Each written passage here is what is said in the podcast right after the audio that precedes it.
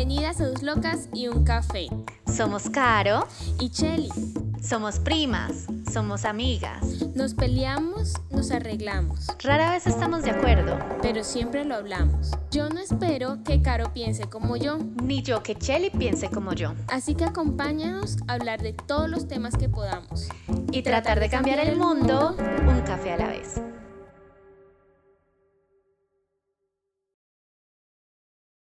Hola, en el siguiente episodio hablaremos de violencia sexual, estrés postraumático y enfermedades mentales. Si sientes que alguno de estos temas puede ser perjudicial para tu salud mental, recomendamos que evites este episodio. Gorda, eh, hoy quiero hablar sobre qué aprendimos sobre las Olimpiadas. Para mí, las Olimpiadas son un momento en el que se presta para que si queremos se aprendan muchas cosas porque desde la raíz de las Olimpiadas es un momento de cooperación, de intercultura, entonces es una de las pocas oportunidades que tenemos de tener muchos países en un solo sitio todos los años cuando hay Olimpiadas salen a la luz controversias de diferentes tipos y yo creo que es precisamente por esta conexión de culturas que ponen muchas cosas. Bueno, em, te digo desde ahora, yo no, no seguí las Olimpiadas como full, así que todo lo que sé de Olimpiadas es a través de noticias y memes. Este año eso es una de las cosas que me pareció interesante de las Olimpiadas. Mucha gente no la siguió, o sea, mucha gente este año no le puso la atención que se le pone tradicionalmente a las Olimpiadas porque desde que empezó las Olimpiadas estaba sujeta por un drama sociopolítico de que en Tokio no se quería que se hicieran las Olimpiadas. A medida que empezaron a llegar los atletas a la Villa Olímpica fue un hecho que los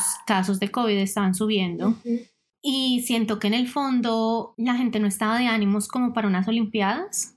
Puede ser personalmente, lo que a mí me pasa es que yo no tengo señal de televisión nacional o internacional, yo no tengo señal de televisión en mi casa yo solo tengo internet. Entonces, cualquier cosa para mí solo es en línea. Y yo tengo una buena cantidad de plataformas y la gente me dice, ¿por qué tienes tantas plataformas? Men, porque no tengo canales. Pago menos en, en, el, en las plataformas que pago y que, bueno, además comparto. Y todo eso, que es lo que pagaría pagándole a un servidor por la televisión. Entonces, simplemente no, eso se sigue por televisión y yo no la tenía y no iba a irme a un pop, un bar, lo, lo que sea, a ver las Olimpiadas. Pero, o sea, como te digo, a nivel general no se estaba de ánimo y como para mostrar cuál es la postura de Japón realmente frente a estas Olimpiadas, yo creo que se hicieron más por un sentido de obligación más que por un querer. El emperador de Japón dio un discurso. Durante este evento reconoció a todas las víctimas, se dedicó las Olimpiadas a las víctimas del virus, pero lo que llamó la atención fue que fuentes oficiales contaron que en el discurso de inauguración originalmente iba a usar la palabra iguay. Esta palabra, probablemente la estoy pronunciando súper mal, significa celebración y en su discurso la cambió por kinem, que significa conmemoración. Entonces, aún desde el uso de palabras, quiso dejar muy claro que no están, eh, no están celebrando nada. Claro, en este momento es difícil celebrar teniendo en cuenta el COVID, pero para todos los países y las personas que sí siguieron era por lo menos estamos pensando en algo que no es en COVID, a pesar de que para Japón como país haya sido como problemático, sobre todo por el estigma que hay alrededor de Asia en todo el proceso que ha tenido el desarrollo de la enfermedad. Sí, o sea, y hay que pensar en los atletas porque pues ellos entrenan cuatro años para estas cosas. El Comité Olímpico ya había dicho que no se iba a hacer en 2022 porque ya se vienen las Olimpiadas de invierno. Mm, ya, o sea, ya era mucho tiempo para los atletas y al final se optó por hacerlo. Pero, como toda Olimpiada, yo creo que es lo que más amo de las Olimpiadas, la cantidad de dramas que ocurren, la cantidad de controversias y para estas Olimpiadas tengo cuatro. Vamos a empezar por el que tú quieras, entonces te las voy a nombrar. Un tema fue exclusivo, el tema del karateca. El segundo tema, vestuario. Eh, las controversias de salud mental y las que giran en torno a sexo. Mm, todas son tan divertidas. Vamos, empecemos por la del karateca, que no sé cuál es el karateca o es el boxeador. Debemos estar hablando del mismo, pero fue, fue en karate que ocurrió. Entonces, para contextualizarte un poquito, ocurrió en las finales de karate el iraní Sahad Gan a decir su apellido. El iraní ganó el oro, pero lo tuvieron que sacar en camilla Para peores, en el momento en el que es noqueado, su oponente, que era saudita y se llama Tarek, iba ganando con cuatro puntos a uno. Durante el encuentro, Tarek era el favorito y da una patada, una patada que para mí fue una patada muy buena, muy técnica, que terminó en generando una contusión en el iraní. Entonces, ¿qué pasó? Tarek termina siendo descalificado por usar una jugada, entre comillas, o sea, esto es textual, peligrosa y provocar una contusión en su oponente. Eso fue lo que pasó, por eso fue que el que salió cuasi muerto terminó ganando el oro, cosa que se volvió causa de memes. Sí, claro este, explota la cabeza, uno diría, ¿por qué rayos pasa eso? Este, ya decantadas las Olimpiadas y las rabias y todo eso y los malestares, uno lo empieza a pensar de una manera diferente. Estando en el calor de las Olimpiadas, uno dice como, ¿cómo es posible? Se robaron, no sé qué, pero empieza a ser este, toda esta parte de, ven acá, es importante, es importante saber cuáles son las reglas y si tú te preparaste cuatro años para estar en unas Olimpiadas de Japón y en Japón que los jueces son japoneses y que van a ser muy estrictos con cierto tipo de reglas y ciertas cosas, prepárate para acatar también esas reglas.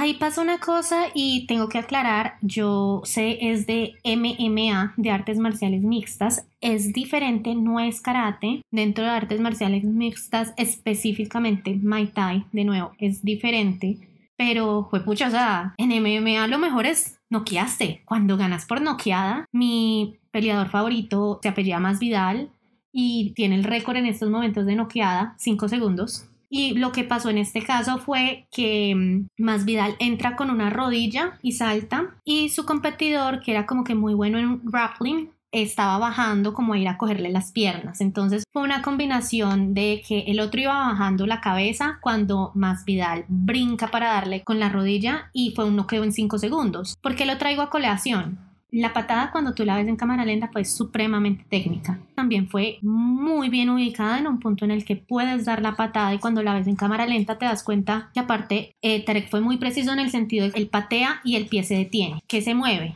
la cabeza de su oponente. Una contusión es un tema muy difícil porque una patada más suave, mal dada, pudo haber producido una contusión, una patada más fuerte pudo haber producido una contusión y es un tema de masas. El oponente se estaba moviendo y terminó generando una sacudida en la cabeza, pero como en el caso de Masvidal, Masvidal no hubiera noqueado en 5 segundos si no hubiera tenido literalmente la suerte de que el otro iba bajando la cabeza el noqueo se logró por una mezcla de, de, situaciones. Entonces, de pronto para fanáticos de deportes un poquito más agresivos, puede, sí puede resultar eh, difícil de entender. Para mí realmente es difícil de entender lo que pasó porque no estoy familiarizada con el karate y estoy familiarizada que un noqueo gana peleas. Claro, bueno, yo nunca he hecho karate, pero sí tengo amigos, tengo personas cercanas a mí que practicaron karate una buena parte de su vida. Y una de las cosas que define el karate o identifica el karate es que no está hecho para ser un deporte de asalto,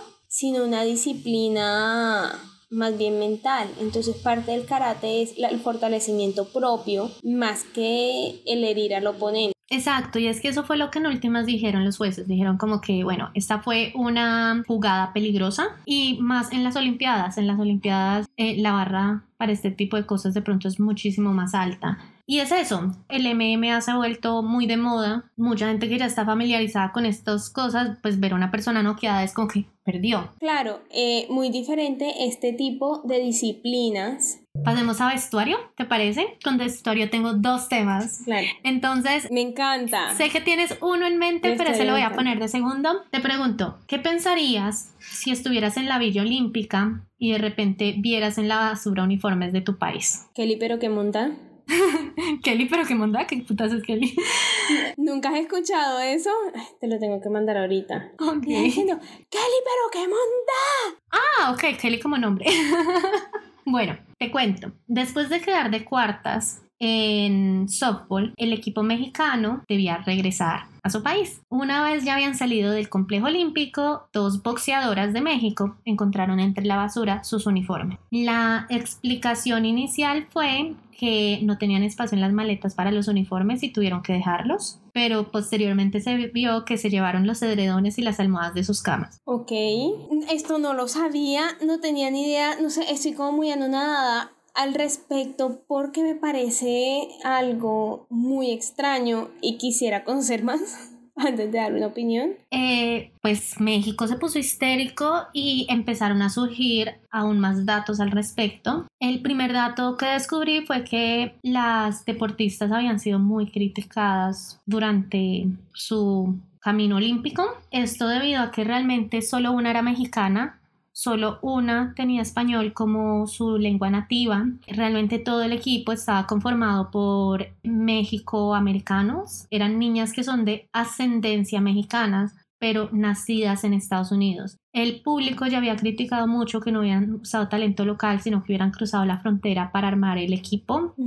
Muchas incluso habían jugado en equipos americanos, entonces se sintió como que usaron los desechos del el equipo de softball de Estados Unidos para formar el de México. Y fue como una segunda patada que luego estas niñas hicieran esto. Adicionalmente, todo, la implementación, todos los uniformes de la selección de México fueron patrocinados por una marca asiática, pero este equipo usó un uniforme distinto que decía México, pero no tenía ni la bandera ni el logo olímpico.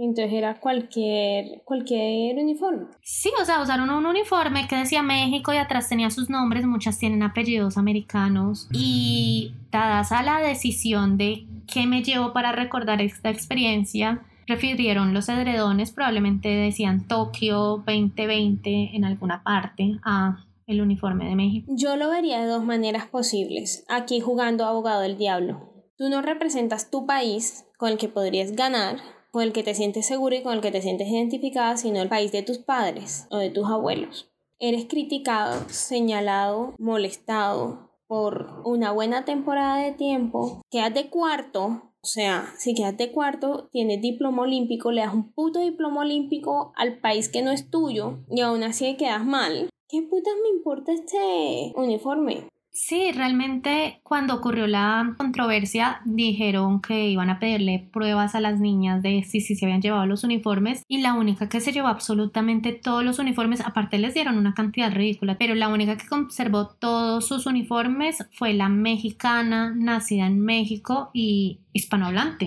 Creo que es un tema de sentido de pertenencia. Claro. Y es muy curioso verlo porque hay muchos atletas en el equipo de refugiados. No sé si sabes que desde las Olimpiadas pasadas se armó como una selección de refugiados y hay muchos que a pesar de que compiten dentro del equipo de refugiados, sus discursos mantienen en su corazón a sus países y creo que aquí hay una falta de sentido de pertenencia porque es que si ni siquiera hablan el español, Claramente, no. Y no estoy diciendo que sea su culpa. Definitivamente no es su culpa, es culpa del gobierno mexicano. Es simplemente yo me voy a primera instancia, o sea, yo no voy a culpabilizar a estas niñas que les dieron un trabajo, hicieron su trabajo. Querían un recordatorio de que estuvieron en, en las Olimpiadas, sí, y este uniforme no se los iba a dar, decía México y su nombre, no decía Olimpiadas, no, no, era un recordatorio importante. Yo, yo no sería capaz de señalar a estas chicas por no sentirse felices de haber representado a México, sobre todo cuando vas, representas a este país y además te critican por hacerlo. Una crítica y la verdad, yo sé porque yo fui voluntaria, no en unas Olimpiadas, pero en unos suramericanos, Muchos dijeron, listo, no querías conservar el uniforme, está bien, pero tradicionalmente los atletas intercambian uniformes entre ellos o los cambian con un voluntariado, entonces quieres un recordatorio de de las Olimpiadas, le das tu camisa de tu país, de tu selección a un voluntario y el voluntario te da su camisa, botarlo, dejarlo en la basura. Eso es un acto de rabia. Pues sí, yo creo que... Eso es un acto de rabia. Están bravas, están decepcionadas y habían sido muy criticadas. Obviamente los mexicanos no están saliendo a defenderlas, pero uno como un tercero, como más alejado, no, no estando tan emocionalmente vinculado con el asunto, lo puede entender mejor. Claro. Igual, sí considero que es un una falta de respeto a su país. Pero no es su país. Eso era, era, lo que iba a decir. No es su país, de pronto no era su primera opción y aún así se esforzaron porque es que para llegar a cuartas tuvieron que esforzarse y de pronto no sintieron que les estuvieran reconociendo el esfuerzo que estaban haciendo. Como al contrario, agradezca que les di diploma olímpico y déjeme en paz. Y ya, o sea, estuvo mal, no justifico el acto, es un acto grosero, pero es un statement. Sí, o sea, es triste, pero creo que sí tiene muchas cosas de fondo y por eso me pareció importante mencionarlo. No fue el escándalo de uniformes más importante del que oímos, pero creo que si habla de ese sentido de pertenencia, para mí hubiera sido más valioso que México llevara mexicanas, de pronto no eran tan buenas. Claro. Pero esto no hubiera pasado y el punto es representar a tu país y mostrar cómo, cómo está tu país en el deporte, si llevas un equipo solo pensando en este va a ser el equipo que me va a llevar a ganar, pero no es el equipo del país, estas cosas pasan. Entonces hay que valorar más que una medalla de oro. Sí. Y eso para mí fue importante porque en especial cuando entremos a salud mental se vuelve un tema recurrente. El tema no es la medalla de oro. Hay un tema con estas chicas y es que en una entrevista una de ellas que había jugado para el equipo nacional de Estados Unidos y la había representado como en la Copa Mundial de Softball o algo así, ella decía que su sueño era jugar en las Olimpiadas y yo creo que ella vio la selección de México como una opción de cumplir su sueño de jugar en las Olimpiadas, pero que para ella fue agridulce, porque si tú vas a representar en el Mundial a Estados Unidos, yo creo que hay un sentido de pertenencia con ese país. Ojalá el país aprenda también que es mejor llevar representantes de tu país y no simplemente estar buscando una medalla de oro. Sí, sabes, algo que se me acaba de ocurrir así como Flash porque no sean parte del equipo norteamericano. Quién sabe, o sea, algunas, como te digo, participaron en competencias nacionales, pero para las Olimpiadas no, y falta ver, o sea, Estados Unidos, que es un país tan nacionalista, tal vez se preguntó si queremos llevar México estadounidenses o queremos llevar estadounidenses estadounidenses que en últimas ese es otro tema que es un estadounidense es un país de inmigrantes pero a eso iba mi comentario precisamente porque se nota que son buenas llegaron lejos. ¿Qué pasó ahí? O sea, porque ellas no hacen parte del equipo norteamericano y yo creo que queda abierto para que nuestros escuchas digan como eh, es algo que vale la pena pensárselo, es algo que vale la pena analizarlo. Entonces, ¿qué dice si pasamos a hablar de el uniforme de Noruega? Lo dejé segundo a propósito porque ¿qué pasó con esto? Esto estalló en las Olimpiadas, pero no ocurrió en las Olimpiadas la situación realmente se dio fue en la Copa Europea de balonmano. Básicamente eh, lo que ocurre es que el uniforme de balonmano es un bikini y las chicas del equipo noruego dijeron que estaban cansadas de jugar en calzones y decidieron usar con chores, chores muy pegados de los que usamos debajo del uniforme del colegio de la falda. O sea, siguen siendo muy pegados, siguen siendo muy cortos. Eh, es el, propio chorcito de, de licra punto blanco, o sea.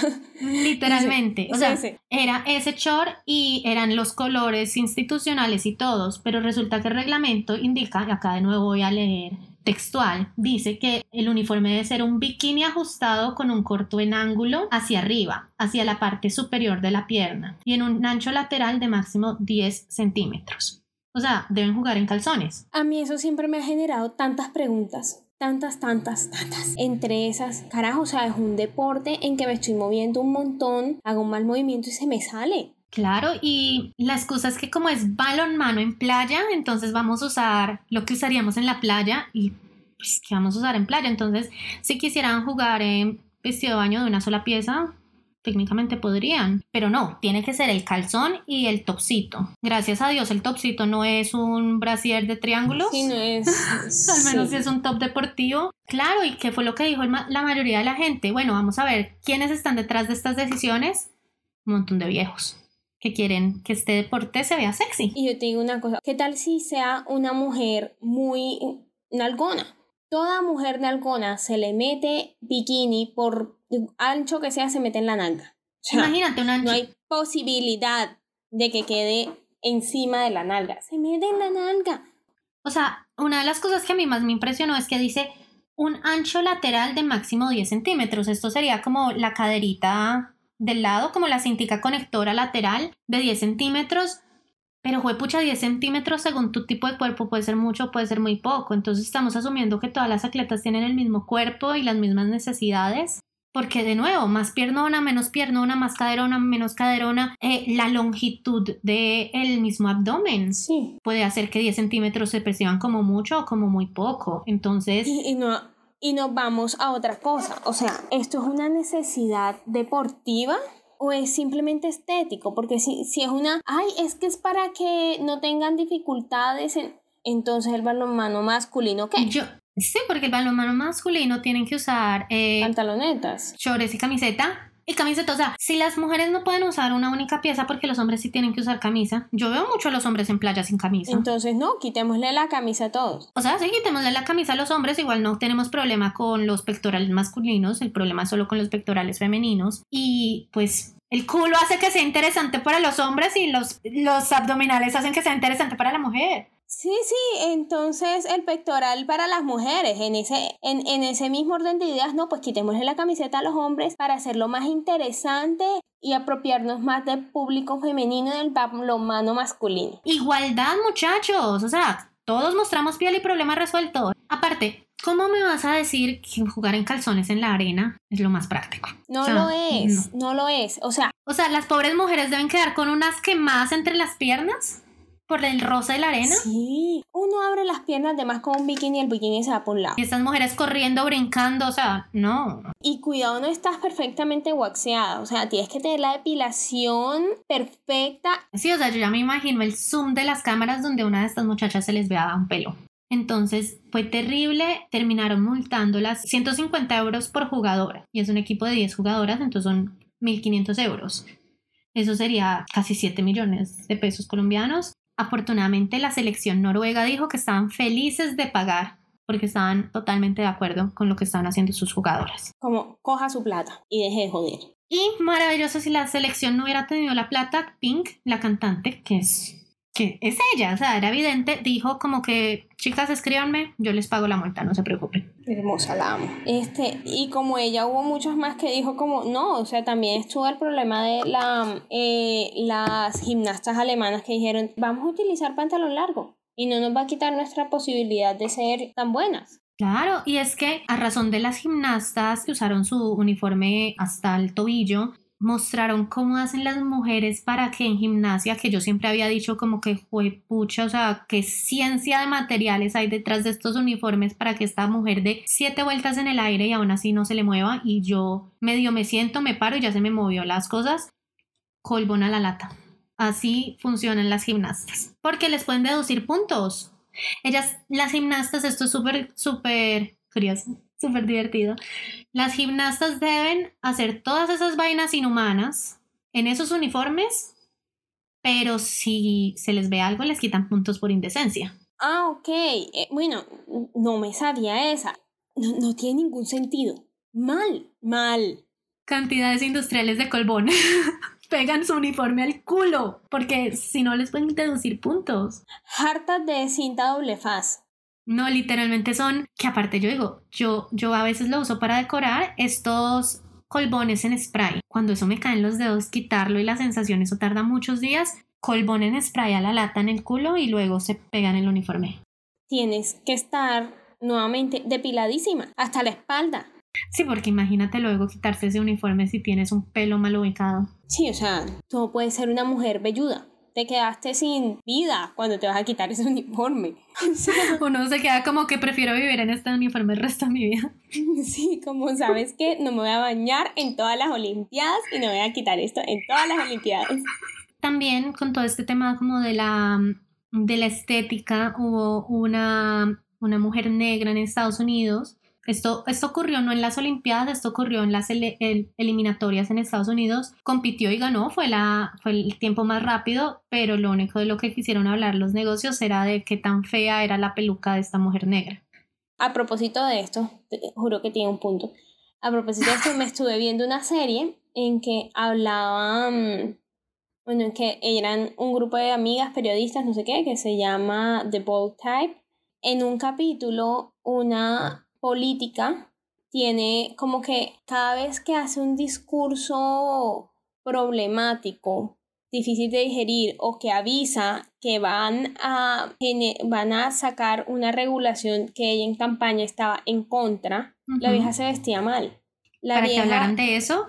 Sí, ¿Por qué? Para que hablaran de eso y no de lo, lo que estaba diciendo, no de lo que estaba pasando políticamente alrededor de ella. Una de las chicas le hace una entrevista y ella dice que la moda lo es todo. La moda tiene que ser perfectamente escogida para cada una de las... Para cada ocasión. para cada ocasión. Entonces después empieza a revisar si para esta vieja es tan importante la moda, porque se viste tan mal en ciertos momentos. Claro, para que no se escuche lo que ella dice, pueda salirse con la suya, porque por ser mujer simplemente va a ser más importante lo que se pone que lo que dice. Claro, o sea, y parece chiste, pero esa anécdota literalmente es una crítica de Michelle Obama. Ella decía como que al principio yo no creí que fuera importante lo que yo usara y resultó que nada de lo que yo decía importaba porque están muy ocupados en cómo se está vistiendo la baby mama de Barack Obama. Minuto de silencio por... Es- Yo creo que para mí este es simplemente un tema difícil de tocar, podría durarme una hora hablando de esto. Y por eso te decía, lo bello de las Olimpiadas es que saca a relucir realmente un montón de problemas sociales, culturales alrededor del mundo. Otra cosa que decían las noruegas sobre este deporte era, si estas son las reglas, ¿cómo esperamos que el deporte se popularice? Hay muchas mujeres cuya cultura no les permite usar este tipo de uniformes. Entonces, si cambiamos los parámetros de vestimenta del deporte, podemos permitir a más personas competir. Bueno, yo creo que ahí hay tela para cortar bastante de qué hablar Sí, ahí. así que como hay tanto tema de qué hablar, sexo. Ay, pero es que el sexo es un tema clave en todas las Olimpiadas. Yo creo que lo que más recuerda a la gente de Río fue quién tuvo sexo con quién y que habían máquinas dispensadoras de de condones. en- condones y que Usain Bolt le fue repetidamente infiel a su esposa en las Olimpiadas, etcétera. Entonces, ha sido un tema, en especial una de las razones por las que el sexo es un tema tan abierto en las Olimpiadas es que, bueno, estás contando un montón de gente muy sexy en un solo lugar. Son humanos, tienen necesidades y están muy buenos. Pero además, mm, desde Seúl, desde las Olimpiadas de Seúl en 1988, es una política que se reparten condones. Entonces, en esta ocasión en especial en Seúl se repartieron por primera vez condones. En esa ocasión se repartieron 8.500 condones y la razón fue que estábamos en el pico del VIH y lo vieron como una buena oportunidad para hablar sobre sexo seguro. Porque ya habíamos y tiene pasado todo el ese... sentido del mundo. Digamos que se aumenta la promiscuidad en, en- en el momento. Tienen todo sexo el uno con el otro. Se vuelve pandémico porque se lo llevan a Sí. sus países. O sea, son muchos países juntos que se llevan, se llevan todo para sus países de regreso. pero también era una oportunidad de hablar del uso del condón. Y desde entonces ha sido una política que en todas las Olimpiadas, independientemente de las creencias en torno al sexo del país, se repartan condones. Se considera prácticamente una política de salud pública que gira en torno a las Olimpiadas. El pico fue en Río, porque en Río, como decíamos ahorita, habían máquinas dispensadoras de condones, habían condones en la cafetería. Se calcula que se repartieron alrededor de 450 mil condones en Río durante las Olimpiadas. Pues en la a Villa Olímpica. le gusta esto. Busca Japón, industria del preservativo. Ellos estaban en Olimpiadas Sí. y les cayó la pandemia, pobrecitos. Porque en últimas incluso se llegó a decir, bueno, estamos en pandemia, estamos hablando de no estén cerca, vamos a repartir condones, no es como contradictorio. Y se volvió una cuestión de, es una tradición, no es para fomentar, tengan sexo, sino para decirle al mundo, tengan sexo seguro y el VIH sigue existiendo. En últimas decidieron, vamos a repartir condones, pero les vamos a dar condones para que se lleven a sus casas y usen en sus países, no para que tengan sexo aquí. En últimas repartieron 160 mil condones. Estaba totalmente prohibido el contacto físico en las villas, no sabremos qué pasó, pero se tomó la decisión de que era necesario eh, repartir condones y continuar con esta política. Y sí era necesario repartir condones, porque en kayak se ganó una medalla de bronce gracias a un condón. ¿Cómo así? Esta historia es súper interesante. Ocurrió con la atleta australiana Jessica Fox. Ella reparó su kayak con un condón. Ella afirma que encontró en el condón un material muy flexible, muy resistente, que no deja pasar líquidos y la punta de su calla que estaba dañada, entonces ya logró arreglar con un condor una filtración, lo compartió en TikTok y todo y terminó ganando medalla de bronce. Sí, el condón. La segunda polémica, esta es la conocida, o sea, el tema de los condones es a nadie le importa a estas alturas, pero sí se habló mucho de que Japón había usado camas antisexo. Esto porque las camas de la Villa Olímpica eran de cartón. Lo cual a mí siempre me pareció súper estúpido. O sea, ¿De cuándo acá uno necesita una cama peculiar? Y no es solo eso, o sea, nosotros incluso en la universidad teníamos un módulo, yo no lo cogí, pero había un módulo en el que los muchachos hacían mobiliario de cartón y el mobiliario en cartón es muy resistente, al punto que obviamente llegaron los atletas y empezaron a ver que esto resistía y empezaron a aparecer TikToks de gente saltando en las camas, cinco o seis personas en una sola cama y al final Japón salió diciendo que nunca se había pretendido que fueran camas antisexo, que la razón por qué las camas eran de cartón era un tema ecológico. Toda la razón, o sea, no vamos a desperdiciar dinero, recursos y material en algo que se va a desechar y que va a generar un nivel de contaminación gigante, que son un montón pues de ahí colchones. entramos Ahí entramos en el tema de que yo soy una mamerta con la ecología y que considero que sí, el cartón es reciclaje, pero para mí esto fue puro greenwashing. Realmente uno inicialmente podría decir es que en Japón no, no duermen en camas, las camas de Japón son bajas, usan esteras, bla, bla, bla. Opción 1, pudieron decir bienvenidos, las Olimpiadas están pensadas para unificar naciones, compartir culturas, duerman como los japoneses y luego repartir estas camas tradicionales a refugios. Yo no te, yo no te voy a creer que en Japón no hay una sola persona que no pueda recibir una donación de camas. Claro. Además de eso, bueno, te lo digo cuando fueron los Juegos Interamericanos y del Caribe acá en Cartagena se hizo la Villa Olímpica, se hicieron las diferentes instalaciones y se hizo el, los edificios en que iban a quedarse las personas. Se, hizo, se hicieron edificios completos en que se hicieron pensados inicialmente para el tiempo de los Juegos, pero que quedaran y se hicieron precisamente al lado del, del Hospital Naval y se, se, se dejaron diseñados para que fueran apartamentos para suboficiales en Medellín, cuando fueron los Juegos Suramericanos, eso fue hacia el 2010, eh, la Villa Olímpica se hizo pensando en que cuando se acabaran los Juegos se iba a convertir en vivienda de interés social. Y dijeron, ¿saben que no, no nos importa la estética? Esto van a ser viviendas de interés social y los atletas se van a quedar en unas instalaciones construidas, pero en lo que solemos llamar obra gris, sin mármoles, sin pinturas y se terminaron los juegos y se repartió como vivienda de interés social. Entonces, este cuento de que es que las camas en cartón son reciclajes, para mí es greenwashing. Sí, es cierto que tradicionalmente dormían pegados al piso, la solución podía ser esa primera, pero con la globalización los jóvenes ahora usan muchas camas. Los enfermos también necesitan camas, personas con problemas de movilidad, ancianos, levantarse desde el piso es más difícil. Entonces, no te creo que no haya una sola fundación en todo Japón que no hubiera podido recibir donaciones de las camas olímpicas. Yo creo que fue un tema de costos. En cartón era más barato que en cualquier otro material.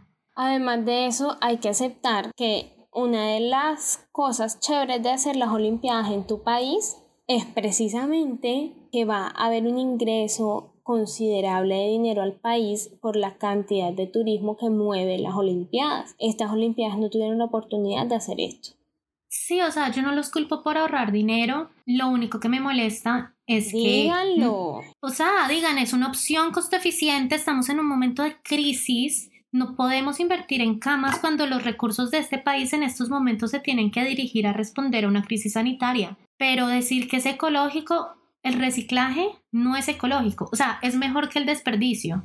Pero la reutilización, hacer una cosa que dure durante muchos años, que tenga una vida más larga, es mucho más ecológico que reciclar sobre todo porque es todo el proceso de fabricación y la fabricación tiene un impacto ambiental fuerte, más este, la generación de residuos. Sí, o sea, es puro greenwashing, está bien, necesitaban ahorrar dinero en alguna parte y esta era una opción, pero digan las cosas como son, por favor. Esos fueron como los dos temas de sexo y se dice de sexo porque todo el mundo juró que la razón por la que la habían hecho en cartón era para que no pudieran tener sexo. Ya, o sea, el tema que sí fue, yo creo que el tema central de estas Olimpiadas fue salud mental. Para algunos para bien, para algunos para mal, pero el tema de estas Olimpiadas fue salud mental. Vimos cosas muy lindas. Eh, Tom Daly, un nadador, Aparte que me parece lindo porque no es solo hablar sobre mindfulness, esa necesidad de estar bien contigo mismo, de aún si estás rodeado de un montón de gente, dedicar el tiempo para ti, para concentrarse, sino también el prejuicio. O sea, este es un hombre, un atleta, un, un nadador tejiendo, bordando, una cosa que tradicionalmente van a decir que es femenino. Me pareció muy bello. Y ganó una medalla. La verdad sí, sí, y se tomaba sus tiempos y mostró el ser abiertamente gay, que eso no pasaba en una Olimpiada jamás en la vida, lo cual es muy, muy bonito. Entonces sí es. Sí, y, realmente yo conozco hombres eh, que bordan, porque la habilidad que te da a nivel manual, hay cirujanos que bordan para tener esta, este trabajo como a nivel micro, a movilidad más de detalle y hacerlo abiertamente, que todo el mundo te vea bordando. Yo decirte, mi papá sabe bordar, mi mamá no. Sí. Pero no es, es, es algo históricamente femenino. O sea, es femenino si eres una costurera, es masculino si eres un super diseñador. Sí, o sea, no, ni siquiera porque realmente muchos de los super diseñadores, todo el mundo asume que son gays.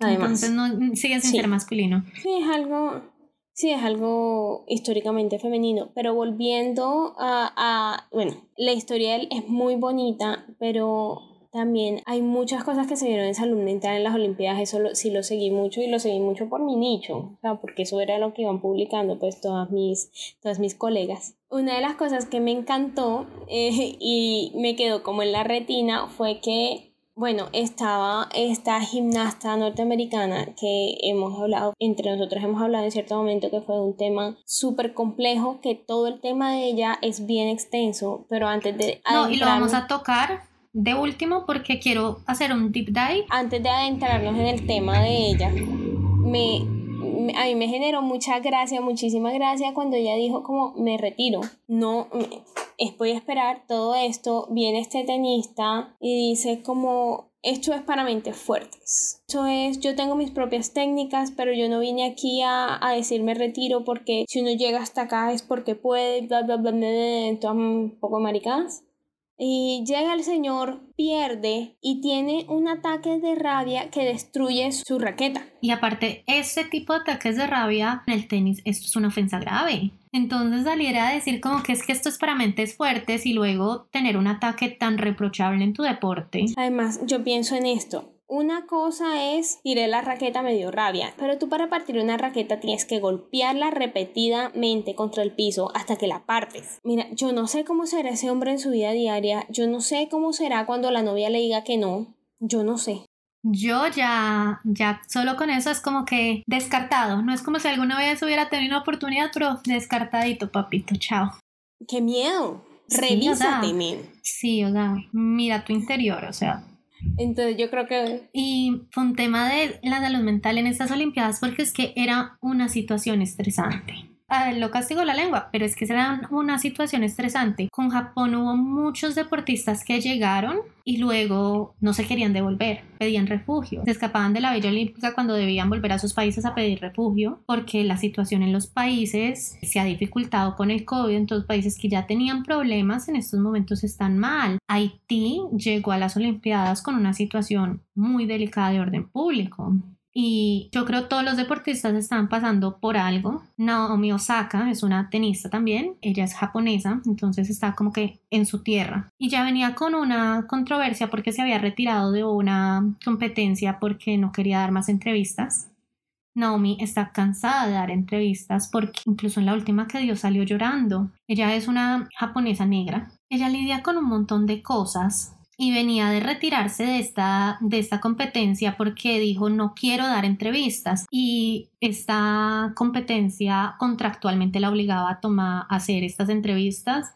Entonces, eh, o se retiraba o pagaba multas durante toda la mm, competencia o hacía algo que no quería hacer y se retiró. Y luego llegó a las Olimpiadas y le fue mal, fue eliminada muy rápido y todo el mundo le está criticando, están diciendo que está usando la salud mental como una excusa porque simplemente no está rindiendo a nivel del deporte y que es más fácil decir, ay, salud mental. no, pues, y... no, pues, y, y es que uno tiene que rendir sin salud mental. Uno como rayos rinde sin salud mental, es que no hay problemas, ay, es que es una excusa. Sí, y una muy válida.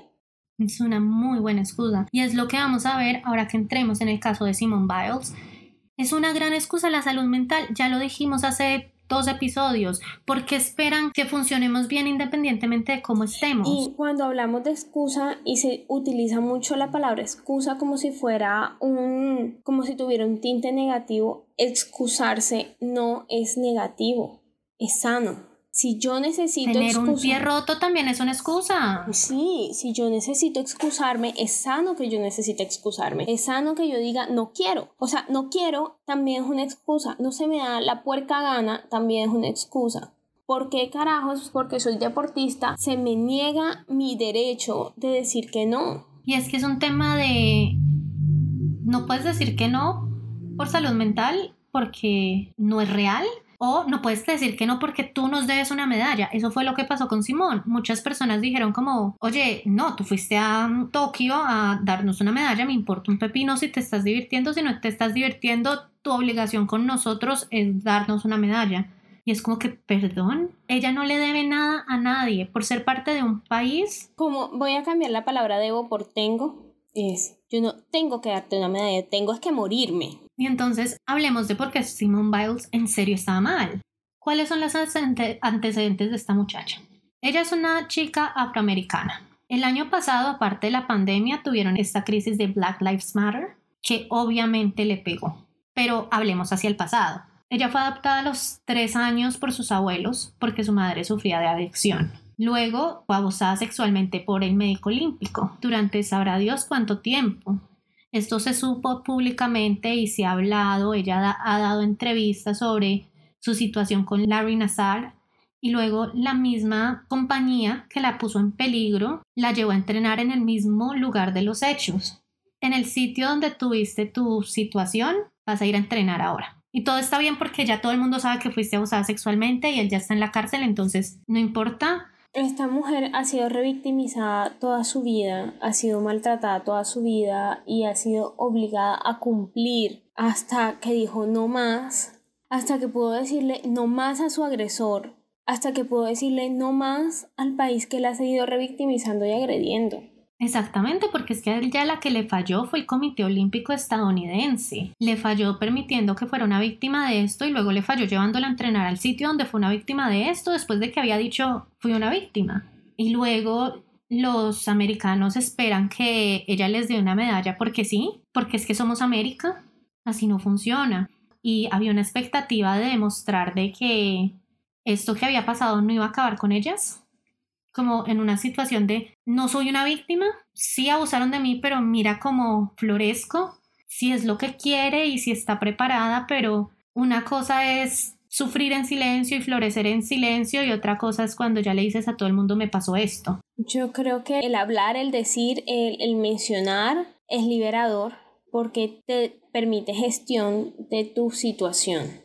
Que todo un país te diga, ay pobrecita, pero me importa un carajo, eso es doloroso. Exacto, o sea, ser capaz de hablar de una situación traumática te devuelve poder sobre la situación, pero a la vez que todo el mundo sepa lo que pasó genera una nueva y este un nuevo reto. este punto no es relativo, no es un decir todo el mundo, es todo el mundo. Aquí no es todos mis conocidos, aquí es todo el planeta sabe lo que le pasó y aún así esperan que siga siendo la mejor. Literalmente se habló de que el Comité Olímpico de Japón no sabía cómo iban a evaluarla porque estaba haciendo cosas que solo ella podía hacer, entonces que cómo iban a evaluarla, si subían la barra para todo el mundo al nivel de ella o simplemente ponían un tope donde independientemente si ella lo superaba no ganaba más puntos. Esa es la expectativa que había sobre ella, mientras todo el mundo sabía que había sido abusada sexualmente, mientras ella probablemente por primera vez lidia con esto con su terapeuta de una manera abierta de ya por fin lo dije. Entonces, lo que le pasó a ella tiene una base de salud mental, pero es una situación real. Ellos lo llaman twisties o perdidos en el aire. Y lo que logré descubrir, tú y yo vamos a poder empatizar. ¿Alguna vez te pasó que te revolcó una ola y mientras estás dando vueltas en el agua, no eres capaz de detectar muy bien dónde es arriba y dónde es abajo? Sí, claro ese momento de confusión cuando te revuelca una ola, a ellas cuando están dando estas cosas, esos son, eh, las gimnastas son para mí superhéroes, saltan a unas alturas impresionantes, dan una cantidad de vueltas que no parecen lógicas y aún así saben aterrizar con una precisión impresionante. Ellas tienen una propiocepción y por eso cuando pierden este sentido de orientación le tienen un nombre, se llama twisties.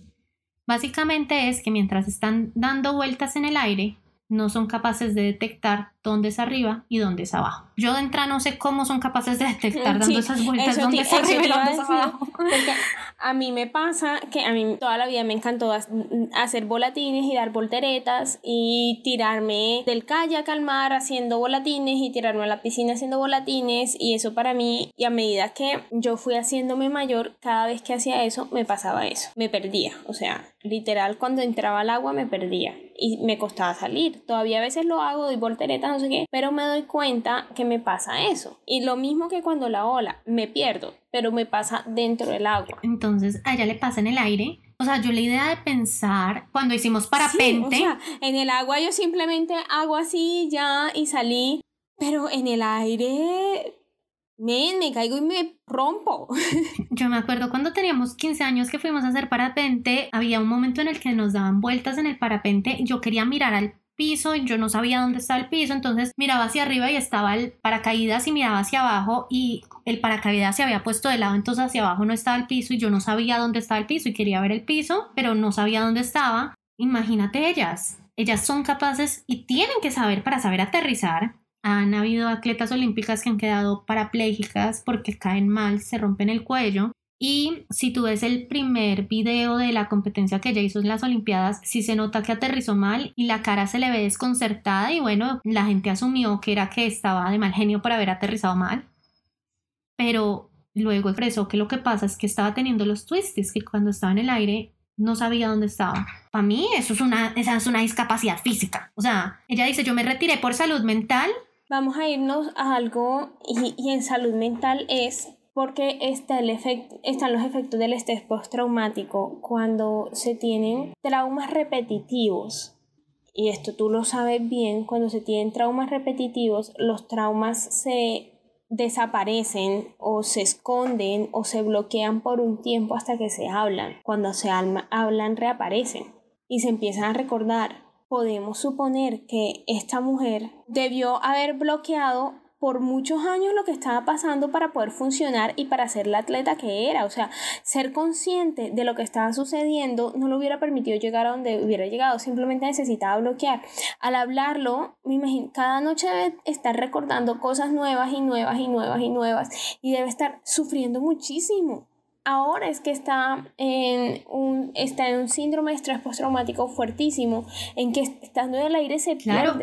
Hubo otro factor, nadie sabe si influyó o no. Resulta que Simón es hiperactiva y toma Ritalina. Esto no deberíamos saberlo, pero de nuevo, el Comité Olímpico le ha fallado mil veces y una vez su información eh, de salud se hizo pública. Entonces, Simón toma Ritalina y la Ritalina en Japón no está permitida. Eh, este tipo de medicamentos está, no están legalizados y necesita pedir unos permisos especiales y nadie sabe. Ella no hablaba al respecto. Tiene derecho a no hablar al respecto, pero entonces aparte existe la posibilidad de que estuviera sin sus medicamentos. Una eliminación abrupta de un medicamento medicamento de este tipo también pudo haber explicado esto. Y es más, la ritalina es muy de uso norteamericano. Y estamos hablando igual de que Simón tiene 21, 23, ella está entre los 21 y los 25 años, ella no es una niña. Y en un adulto, cuando se dice sigue con este trastorno de atención y de hiperactividad, es porque no es como con los niños que son necios, es que realmente hay un tema de concentración. Pero vayamos, vayámonos más allá. Nuevamente, por la cultura norteamericana, la salud mental se trabaja de cierta manera muy, muy específica y es muy a través de los medicamentos y muy poco a través de la terapia. hay procesos que se pueden manejar con terapia, hay procesos que se tienen que manejar con medicamentos pero no deberían tener medicamentos de salud mental al nivel Ah, no, totalmente de acuerdo. Totalmente de acuerdo. Pero a lo que iba es que hay una serie de factores que dicen todo el mundo dijo fue una excusa, está mal, está, está malhumorada porque no está rindiendo como quería. No, es que no voy. No voy a eso, es, debe tener además un síndrome de abstinencia, además viene de una cultura que la forma vamos a solucionar. Está distraída, solucionemos con un medicamento. O sea, no, no nos vamos a poner a ver qué está pasando, no nos vamos a poner a ver si una niña está hiperactiva, está mostrando que la están abusando porque la estaban abusando y seguramente su hiperactividad era una muestra de que la estaban abusando desde muy La Ritalina probablemente fue la respuesta a esta niña ya no está respondiendo bien en el entrenamiento, no huevón. Es que ya no se concentra como antes, ya pareciera no interesarle el deporte como antes. ¿Será que había una razón de fondo? Ya, pero no, necesitamos cumplir, necesitamos que todo sea ya, necesitamos que todo sea rápido y necesitamos que sea lo máximo en el menor tiempo, entonces medicamos y es la salida fácil. Porque revisar la salud mental de estas personas, de estos atletas, de estos niños que están viviendo situaciones muy difíciles, eso es mucho tiempo, mucho dinero y mucho desgaste. El medicamento es mucho Pero a lo que voy es que cuando uno ve todos estos antecedentes, todo esto que pasó, la situación de los twisties, la situación de la ritalina y con el poder que tiene esta mujer, Simón pudo haber dicho, tengo un problema físico de orientación que no entiendo y no voy a poder competir. Pero esta mujer fue suficientemente valiente para admitirle al mundo, tengo twisties, pero sabes, el twisty es porque no estoy en el lugar mental correcto mi mente no está donde está y mi cuerpo sigue. Y empezar a decir, ven acá, tengo que trabajar en mi cabeza y mi cabeza es tan importante como mi cuerpo y no voy a exigirle a mi salud mental que funcione de una manera que no va a funcionar. Simplemente no y, y es muy valiente y muy poderoso de su parte decir me retiro por salud mental, me, me retiro porque no le voy a hacer más daño a mi mente. Es la primera persona que públicamente se retira de unas Olimpiadas por salud mental y realmente el problema sí está, es una cosa que le ha pasado a otras atletas, pero en mi caso es porque mi mente no está donde debe estar y mi cuerpo está siguiendo. Y ya por, de por sí eso es valiente. Estados Unidos, ¿cómo se protege? O sea, de dejarse ver como un país con personas frágiles mentalmente. Yo creo que ellos hubieran estado de acuerdo en mentir por ella. Entonces luego tener la valentía de salir y reconocerle a todo el mundo, mi problema es mental ella ha sido muy valiente y ha sido temeraria y ha sido increíble, pero entra algo y, y es desde todo lo que le ha pasado y la resiliencia que la ha tenido, ha tenido la capacidad de tener un privilegio que es soy la mejor del mundo. Si fueras cualquier otro atleta y dices esto, tienes muchas menos oportunidades de decirlo que Simón. precisamente eso también, porque es la mejor del mundo, yo creo que tenía muchas posibilidades de, mentir. O sea, ella tenía la posibilidad de retirarse que probablemente nadie tenía. O sea. Pero también tenía la posibilidad de retirarse sin que nadie supiera la razón. Es que es esto, aún si se retira, aún si en estas Olimpiadas ella dice, hey, la verdad no quiero competir en todo, ¿sabes qué? Esto ya, igual esto ya lo logré, esto ya lo logré, esto ya lo logré, esto ya lo logré, ya lo hice, ya soy la mejor de todos en todo eso, igual los puedo partir a todos si estuviera en mi mejor, en mi mejor momento. ¿Sabes qué? Me retiro. Y no le quita menos valor a lo que hizo, le, quita, le pone más valor a lo que hizo, porque les abrió las puertas, o sea, desde, su, desde el privilegio que tiene como ser la mejor del mundo y desde la voz que tiene por ser ella quien es, logró decirles a la gente como, mira, yo lo hago, pero te estoy abriendo el camino para que tú también lo hagas. Es que yo veía un análisis donde, creo que era un terapeuta también, esto suena algo que preguntaría un terapeuta, Decía, ¿cuántas de estas niñas, cuántos de estos atletas tienen un ejemplo?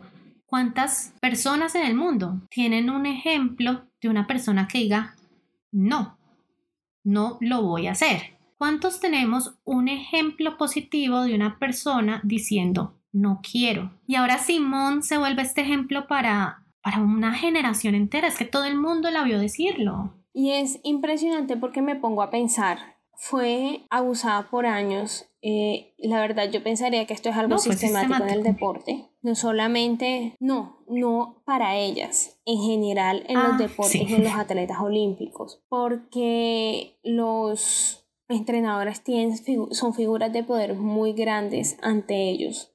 O sea, no puedes decir que no a levantarte a las 4 de la mañana, de acostarte a las 11 de la noche entrenando. No puedes decir que no a eh, no quiero ir a la práctica hoy porque quiero descansar. No puedes decir que no a, a este concurso no voy, a este concurso no, a este... A, este, no a esta competencia. No puedes decir que no y punto. A esta competencia no voy y punto. No, no está la posibilidad de decir que no. Entonces no es solo el abuso sexual, está el abuso físico, está el abuso emocional, porque es que tienes que sacarme a mostrar que yo soy un gran entrenador, entonces yo voy a romper tu carácter hasta que cualquier cosa que yo diga es que sea un sí. No hay que irse tan lejos, no hay que ser estos atletas que, repito, para mí son superhéroes.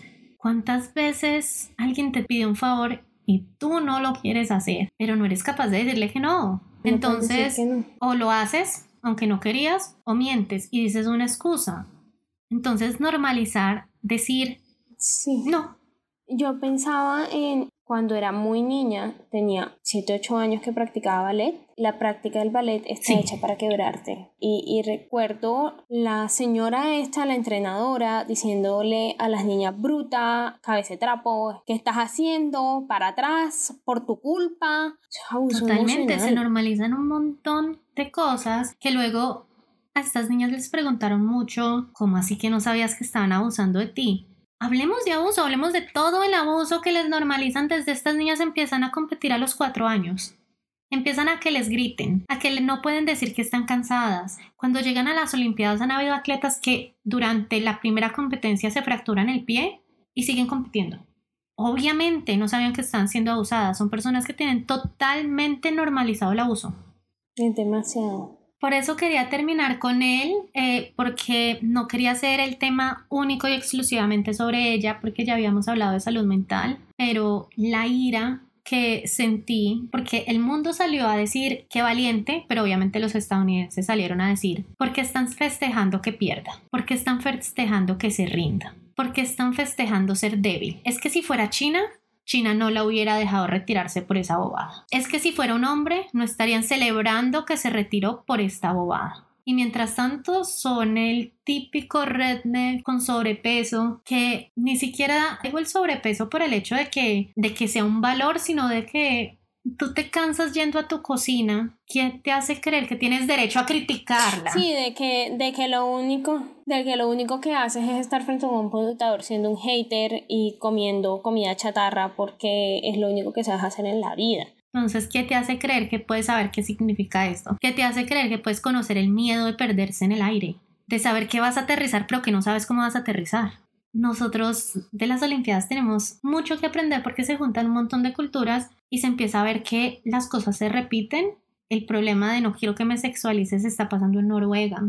El problema de cómo tratamos a las mujeres y esta crisis mental que ocurre le está pasando a Naomi que es japonesa, pero también a Simón que está representando a Estados Unidos. Lo bello de las Olimpiadas es que nos muestra que no estamos tan solos, Sí, mal, mal o bien somos todas personas, somos todas personas y somos una sola tierra y somos un solo mundo y somos todos con los mismos problemas. Y tenemos la posibilidad de ser acompañados y de acompañarnos, no importa de dónde vengamos, y dejar de pensar en nacionalidades y en fronteras y en es que mi país es mejor que el tuyo. Las Olimpiadas para mí son bonitas por eso, aun si uno no sigue el deporte, si son un montón de deportes que uno no entiende, que solo cobran valor durante esta época, ver la calidad humana, ver que una atleta de Jamaica ganó su medalla de oro porque después de perderse una voluntaria le pagó el taxi, así que decidió ir a buscarla, a mostrarle su medalla, a regalarle una camisa de Jamaica y a devolverle el dinero que le prestó. Ver que por primera vez tuvimos una atleta transgénero que por sí solo da un montón de tela para cortar porque hay un montón de temas respecto a si deberían o no participar en los que no nos vamos a meter, pero ver que todos somos humanos, entonces la cortesía básica existe en todo el mundo y el dolor también. O sea, la empatía no tiene fronteras. Exactamente. Entonces, eso es lo que aprendemos de las Olimpiadas, eso es lo que aprendemos de todas estas controversias. Los problemas son los mismos en todo lado. Pero bueno, Muchas gracias. Esto fue Dos Locación Café. Esperamos hayan disfrutado este episodio. Queremos agradecerle a Andrea Gómez por habernos ayudado con nuestro hermoso logo y con todas las piezas gráficas, a Santiago Salazar por el diseño sonoro, a todos ustedes por estar acompañándonos aquí y esperamos poder seguir cambiando el mundo un café a la vez.